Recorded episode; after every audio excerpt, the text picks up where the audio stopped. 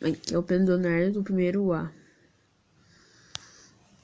A pandemia do a pandemia do coronavírus e a gripe espanhola tem semelhanças. Que o alcance mundial que teve, o, o impacto que teve de infectados foi muito na gripe espanhola. Foi 500 milhões de pessoas, foi na época equivalente a um terço da população mundial. Isso era muito, para pensar. Matou entre 25 a 50 milhões de pessoas. Isso acontecia entre 20 a 40 anos. Isso é muito em pouco em poucos anos, dois anos, e foi 1918 a 1920. Em, nossa, em dois anos, um terço da população mundial infectada. Em apenas dois em, em, nisso. E a, ainda por cima, em dois anos, morreu 25 a 50 milhões de pessoas, que não tem exato, não tem dizer, ah, foi tal, tal. Não, tem como você dizer que foi é, de, de certa mortes até outra. Foi, eles estimam que foi 25 a 50 milhões. Isso iria acontecer em 20 a 40 anos. É um número exorbitante. Tipo aqui, como foi, como foi rápido aqui também a contaminação. Na cidade de São Paulo, em pouco meses, a, a, a pandemia, a epidemia, quer dizer, matou entre, entre 5.300 5.300 paulistanos. Que mexe uma população do, da população da população da capital. Isso não tem como você falar entre um terço mais. Dá pra ver como a, a contaminação é, foi alta isso em poucos meses foi tão intensa que tava tendo acúmulo de, de mortes na rua. Na rua, isso também aconteceu na cidade do Rio de Janeiro. É. Tipo, naquela época não tinha equipamento de proteção para quem atendia os doentes.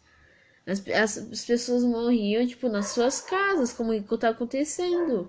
Vira e mexe, você consegue. Aqui mesmo, aqui na, mesmo na América Latina, lá na América do Norte, tem casos, tipo, nos Estados Unidos, que está sendo o epicentro da, da, do coronavírus, que está tendo o maior número de mortes. E lá, vira, lá vira e mexe, se você, se ver jornais lá, até aqui mesmo também ah, vinha a notícia pra gente, que por dia eles agem, tipo, entre 500 pessoas mortas em suas casas, isso é muito, é muito... É que naquela época também não pode dizer.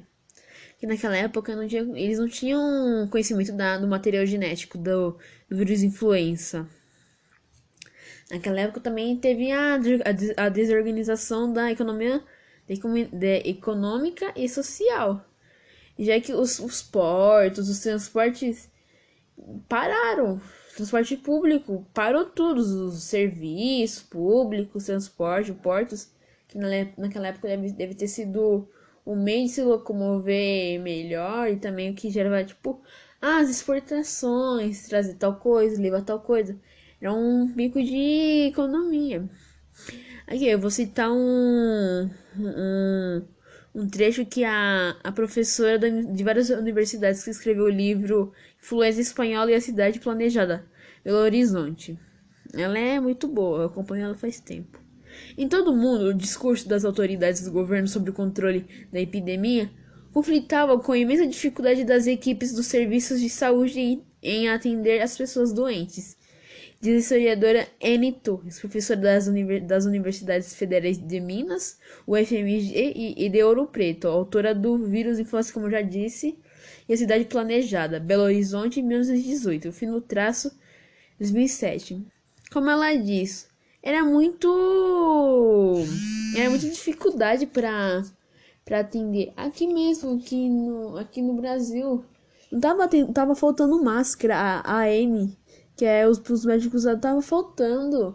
Não tava tendo não tava tendo posto de saúde que não tava tendo máscara. O, os próprios que trabalham lá médicos enfermeiros estavam tava tendo que pegar do próprio bolso e ainda pior ainda que no início ele tava recomendando tava recomendando é, álcool em gel Nossa, eu vi uma reportagem que o preço nas primeiras semanas tinha subido em 500%. Isso é muito. É um, uma facada, e por cima é. Tem coisa de fazer isso. Tipo, uma coisa que é, é, é, uma, é, uma, é muita diferença. Que na, naquela época, os médicos diziam que era ineficaz decretar quarentena e fechar fronteiras. Porque era impossível deter o avanço da doença. É que eles não tinham conhecimento de como, de como era, de como era esse tipo esse vírus. E não tinham. E a, a, essa N. Torres verificou que as autoridades tomavam medidas preventivas para que não serem é, cri, é, criticados publicamente para a população se acalmar, se acalmar. Então eles faziam o quê? Eles falavam que estava tudo bem para eles não serem muito criticados. Entendeu? Eles estavam dando culpa da doença, mas eles que deviam fazer fechar as fronteiras, é, evitar é, é, evitar aglomeração, evitar. Eles não, eles jogavam como tá fazendo o governo. Então, ai, o, o presidente, o, ele tá fazendo o quê? Ele tá dando responsabilidade pros governadores de cada cidade. Eu sei que também tem responsabilidade, mas cara, ele ele tem que controlar, entendeu?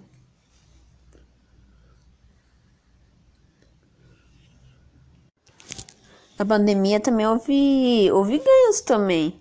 Olha, eu vou, vou, vou citar um trecho aqui do, do, do cientista político historiador da, da, da saúde, Gilberto Hoffman.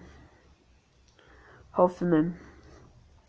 A gripe destravou o debate sobre a criação efetiva em 1919 do, de, do Departamento Nacional de Saúde Pública, e ensina a resistência dos estados principalmente em São Paulo, diante da necessidade de coordenar as ações contra a epidemia em todo o país, afirma, afirma cientista político e historiador de, da saúde, Gilberto Hoffman.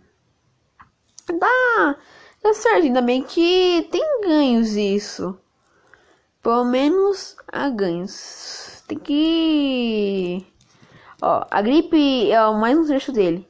A gripe espanhola expôs os limites e levou a uma valorização do sistema público da saúde, indispensável para enfrentar uma epidemia e os profissionais da área médica, diz ele. É, por causa que, ó. Aqui o trecho, ó. Le, a, a, é, expôs os limites e levou uma valorização do sistema público da saúde, Claro, tem que, tem que valorizar esses guerreiros. É, você acha que sem eles, ah, sem eles vai ficar doente e tal? Tem que ter, tem que valorizar, igual os professores, que eles ensinam, eles que dão futuro para os alunos. Os alunos farão futuro, então quem der para eles futuro é os professores. Ó, a situação, ó, mais um trecho, mais um trecho. Não há leitos suficientes de notificação. É, notificação. É, ó, a situação se repete.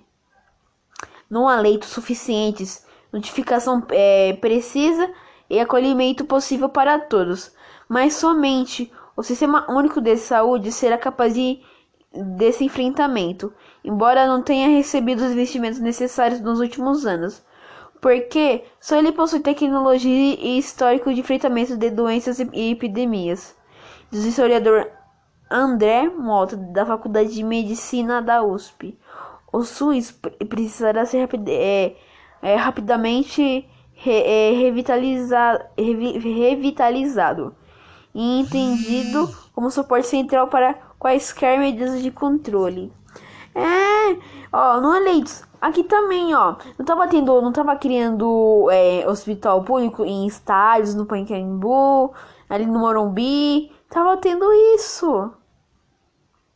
Então, o, o sistema público, ele tá, ele tá so, sobrecarga, ele tá, ele tá, não tá tendo que fazer a escolha de N. Na Itália, quando tava, quando tava o pico lá, estavam tendo que escolher para quem eles iam dar. Eles iam dar o respirador ou o respirador, entendeu?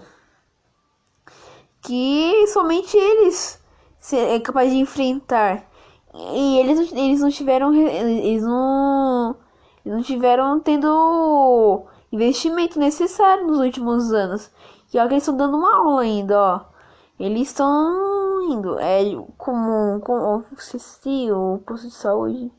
Tem posto de saúde de São Paulo que ele acho que é no Rio Grande do Sul, Rio Grande do Sul. Eles se precaviram. Eles viram que estava estourando isso, mas antes, quando tiver os primeiros relatos, eles compraram, encomendar respirador, acho que é Rio Grande do Sul, Nova Prata. Eles conseguiram se prevenir. É, eles, eles faziam uma, uma vaquinha com várias fábricas, empresas para comprar é, álcool em gel, máscara. Lá só teve, cinco, é, só teve uma morte e cinco casos. E eles estão reclusando que e, se fosse um outro mentalidade, teriam já saído, não. Eles ainda estão em quarentena ainda. Não tiveram nenhum caso há semanas. Pra ter noção, entendeu? O certo era ter se prevenido. Eu sei que o o governo da China não, não se alertaram.